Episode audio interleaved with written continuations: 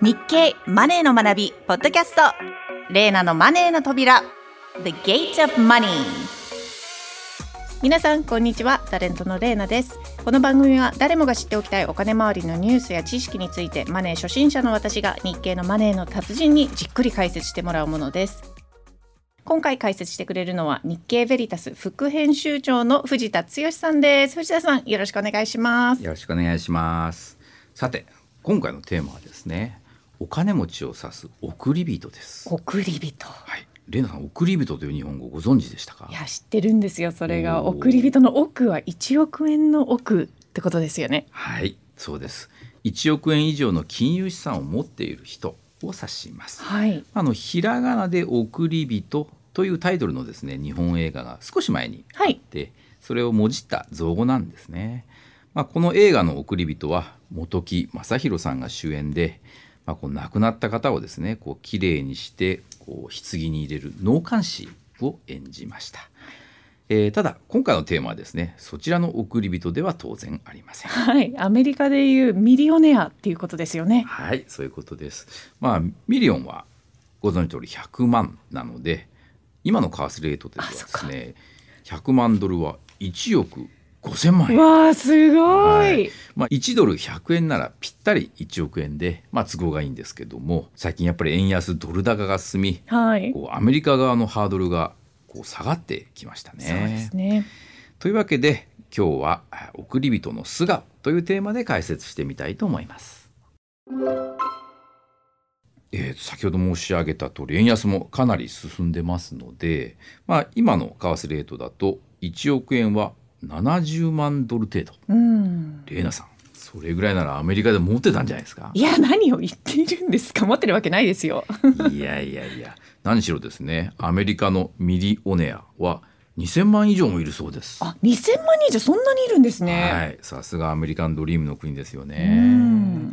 一方ですね、日本の送り人は、はい気になります。推計で130万世帯。あらら。まあ、こちらは世帯数なんですけども、それにしても少ないですよね。アメリカの2000万人と比較するとそうですよねそうですね。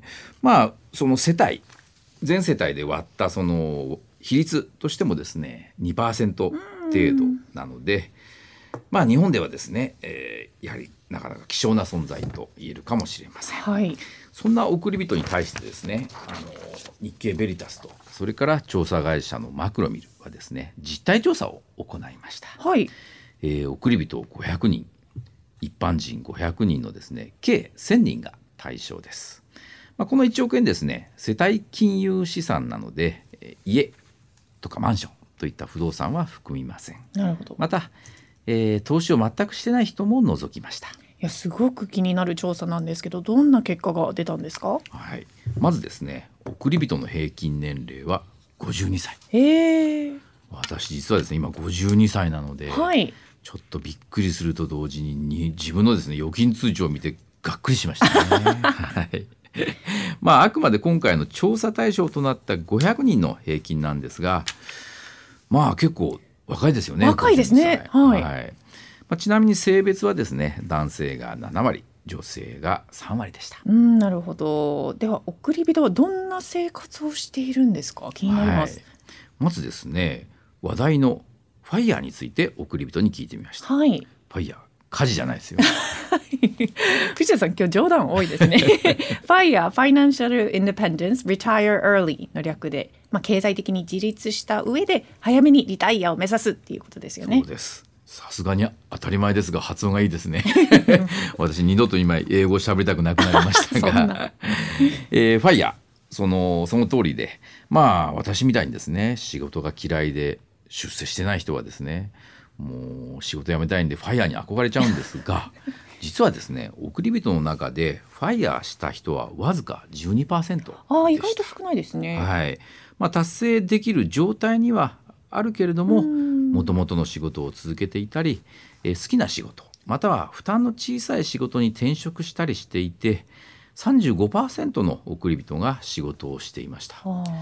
あまあ、何しろ平均年齢が52歳なのでリタイアには少し早いのかもしれません。そうですね。あとちなみにアメリカのミリオネアは仕事よりも慈善事業をしているイメージがあるんですが例えばマイクロソフト創業者のビル・ゲイツさんとかですよね。うん。ビル・ゲイツさんの資産は1000億ドル以上と言われてますので、まあ、今のレートで円換算すると十数兆円になってしまうからミリオネラどころではないですね。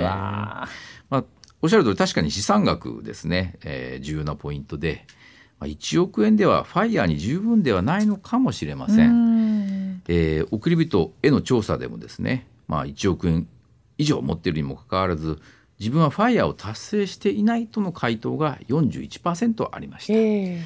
まあ、確かにあの仮にですね1年間に500万円使ったら1億円は20年でなくなっちゃいますからね。送り人なら1年間500万円以上使うんじゃないですか？うんそれはですねそうでもないという結果が出たんですね。はい、67%がですね生活費は月30万円未満と答えました。あ意外と少ない。30万円、はい。まあ、年間にすると360万円ですからね、はい、でまあ月に100万円年にして1200万円以上という人はわずか6%でした。はい、というわけで送り人の大半は決して贅沢な生活をしているとは言えません。えー、よく言われるようなヨットとかクルーザーを持っていないっていうことですか？まあ、ヨットクルーザー欧米のお金持ち好きですよね。そういう、はい、イメージありますよね。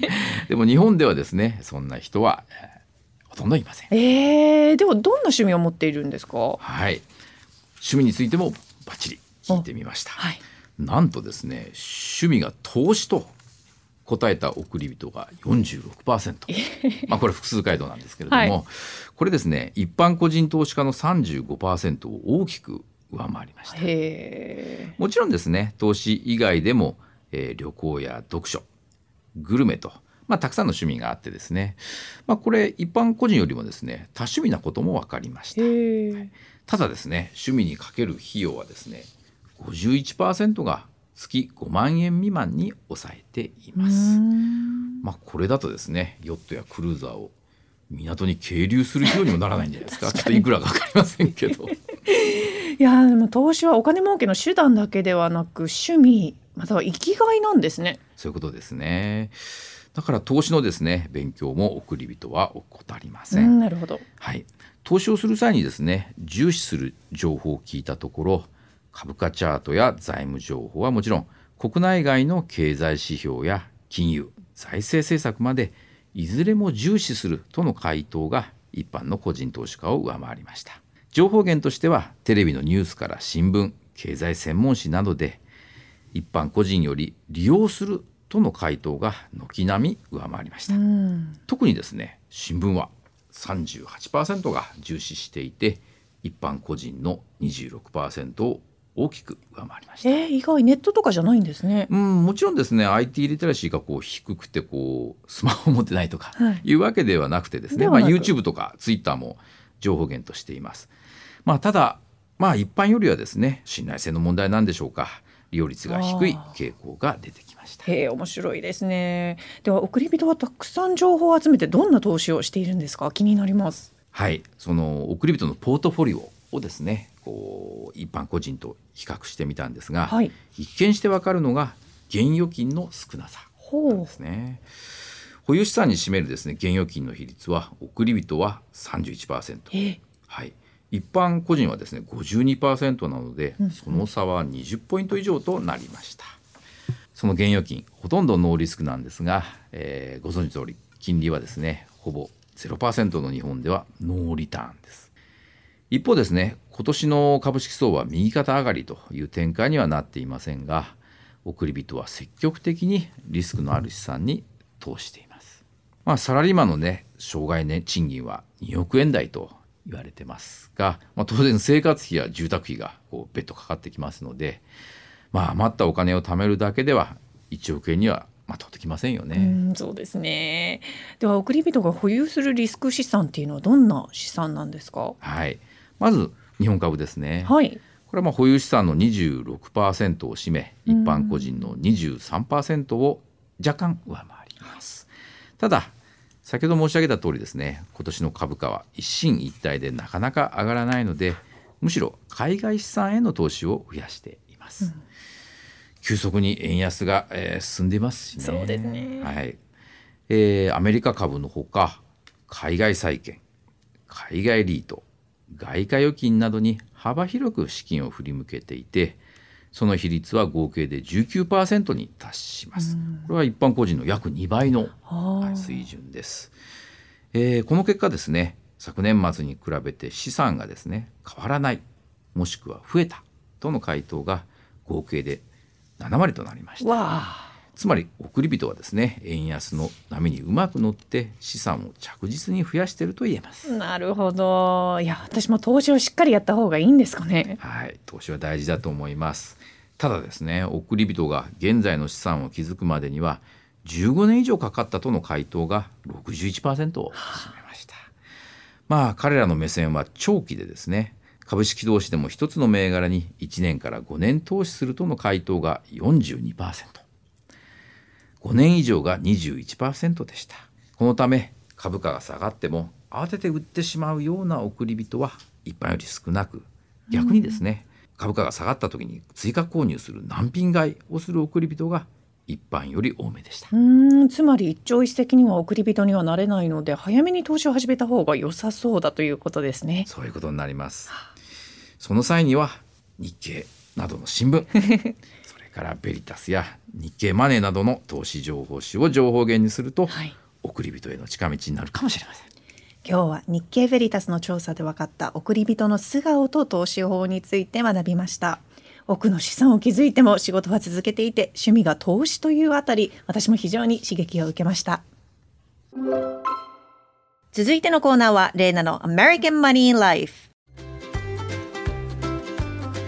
このコーナーでは私のアメリカ在住経験をもとに日米のカルチャーやライフスタイルの違いを毎回一つ取り上げて紹介していきます。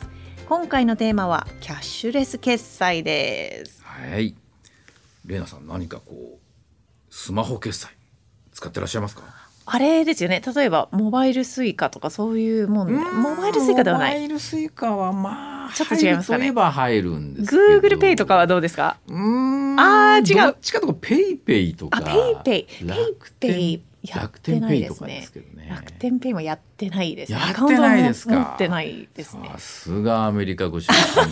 え藤田さんやられてるんですか？えー、私はですね楽天ペイとメルカリのメルペイ。あこれがあスマホに入ってますね。えー、聞いたことはあるんですけどね。いやもうおっしゃる通り多分アメリカ人なんであんまり感覚がないのでどうしてもね。はい、クレジットカードばっかり使っちゃいますすね。ね私も3年前までアメリカにとアメリカにいた時は、まあ全然使って。本当に使わないですよね。そうですよね、クレジットカードはい。一。辺倒ですよね、もしくはあのー結構最近だと日本のスターバックスでもモバイルオーダーとペイがもう全部アプリで完結するものがあるじゃないですか。うん。あれってもう、ね、アメリカの場合も10年以上前からあって。うん。スターバックスだけじゃなくてマクドナルドだったりダンキンドーナツだったりもう全部アプリで完結するようなうん。もうタクシーとかもそうですよね。ウーバーとかリフトとかも。まあでもあくまで決済はクレジットカード。そうなんですよね。が日本のですねスマホ決済。はい、これはですねポイントってものがね結構あ決め手なんですね。ー好きですよね日本ポイント。なんでなんですかねこうちまちましたやつをね、まあ、結局あのねアメリカ人みたいにお釣りはいらねえぜ。これチップで取っとけっていうんじゃなくね。こうちまちま貯めるのが 好きなんですかね。まああの、まあ、私この2つを使ってるのは、まあ、はい。楽天はあれですね楽天で買い物とかすると、そうですよね。使ポイントがこう溜まってきますので、うんうん。これを日々のですねスーパーなどでこう使うと。はい。それからメルペイはですねこれ結構驚きで、はい。もう最近どんどんもう家も狭いので、うん。本なんか買ったやつバンバン売っていくんですけども、まあ、その売ったお金が、まあ、ポイントになるんですよ、はい。でそれでですねスーパーなどで買い物ができちゃうんですね。あそうなんですね。それ知らなかった。私の古本がですね、はい。食品代になるんですよ。ええー、それはどのスーパーでも使える？あ、メルペイ対応してるスーパー？まあでも結構増えてきてますね。あ、そう。それは知らなかったです。そうなんですよ。これは結構ですね、あの驚きで、はいはいはい。はい、ちょっとアメリカンライフではね経験できなかった経ことですね。験できなかったですねやっぱどうしてもクレジットカードですしあとは小切手とかですねそうですよね未だに使ってるのが小切って驚きですよねいやーそうなんですあよんなちょっと言っちゃ悪いですけど古臭い 決済手ね、段私も好きなんですけどね、ええ。ああやってこう渡して紙としてでメッセージ書く欄とかもあったりするのであありがとうみたいな感じでこうなるほど。え藤田さん使わなかったです？いや結構家賃はやっぱりあれで遅れと言われてたんでただ、はい。なんていうんですか？まあねそんなに防犯上の問題はないんですけどちょっとなんか怖い、そうですよね。これ盗まれたらどうなるんだろうってなっちゃいますね。ねえもう紙切れですもんね。そうですよね、まあ、普通にキャンセルできるんですけどね。そうなんですよね。もし盗まれた場合は、はい。いやただこうね小切手帳っていうのをこうどっさりはい。銀行で渡されてですね、はい。なんかちょっと緊張したような。日本だとねこうよほどのそれこそ送り人。はいや、まあ、中小企業の経営者とかでないと小切手って切る場面ありませんからねああでも使うのは使うんですね日本でも逆にこちらもだんだん減ってきてますよね。なるほどなるほどでなかなかあのー日本とアメリカねどちらが IT が進んでいるのかちょっと何とも言い難いですよね。言い難いですね。でもしあ、まあ、アメリカの場合あと個人間のそのあお金の送金だったり弁もですよね弁もあ弁も使ってましたよ。便利ですよねめちゃくちゃ便利ですよね。確かになん弁もを持ってないとねこう、はい割り勘に参加できない、全然できない。ですよね。とか家賃とかルームメイトと住んでた時あの電気代を半分をこう弁もでックに送ったりとかもうあと SNS みたいな感じになってますよねちょっと。なんかこうお友達登録したりとか申請したりで,、送る時にメッセージとか添えることもできるのでなんかすごいい使ってて楽しいんで日本でもそういうのないのかなと。そうですね。念のため説明しますと、はい。こうね割り勘すると言って誰かがクレジットカードを切ってそうですね。でまあ3人いるんだったら3等分しなきゃいけないので、残り2人の人が Venmo でクレジットカードを出した人に渡すといいうことで、まあ、日本だとねこう誰かがクレジットカード出して「あごめん今持ち合わせない」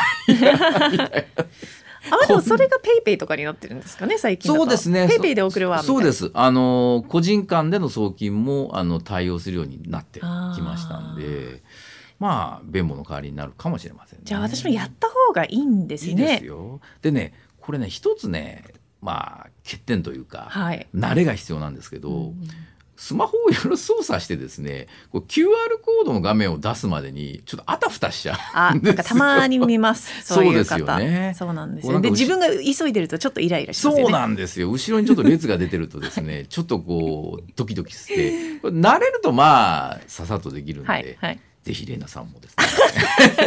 慣れてささっとできるようにしていなただけばれるよう、はい、ちょっと練習してみます。はい、はい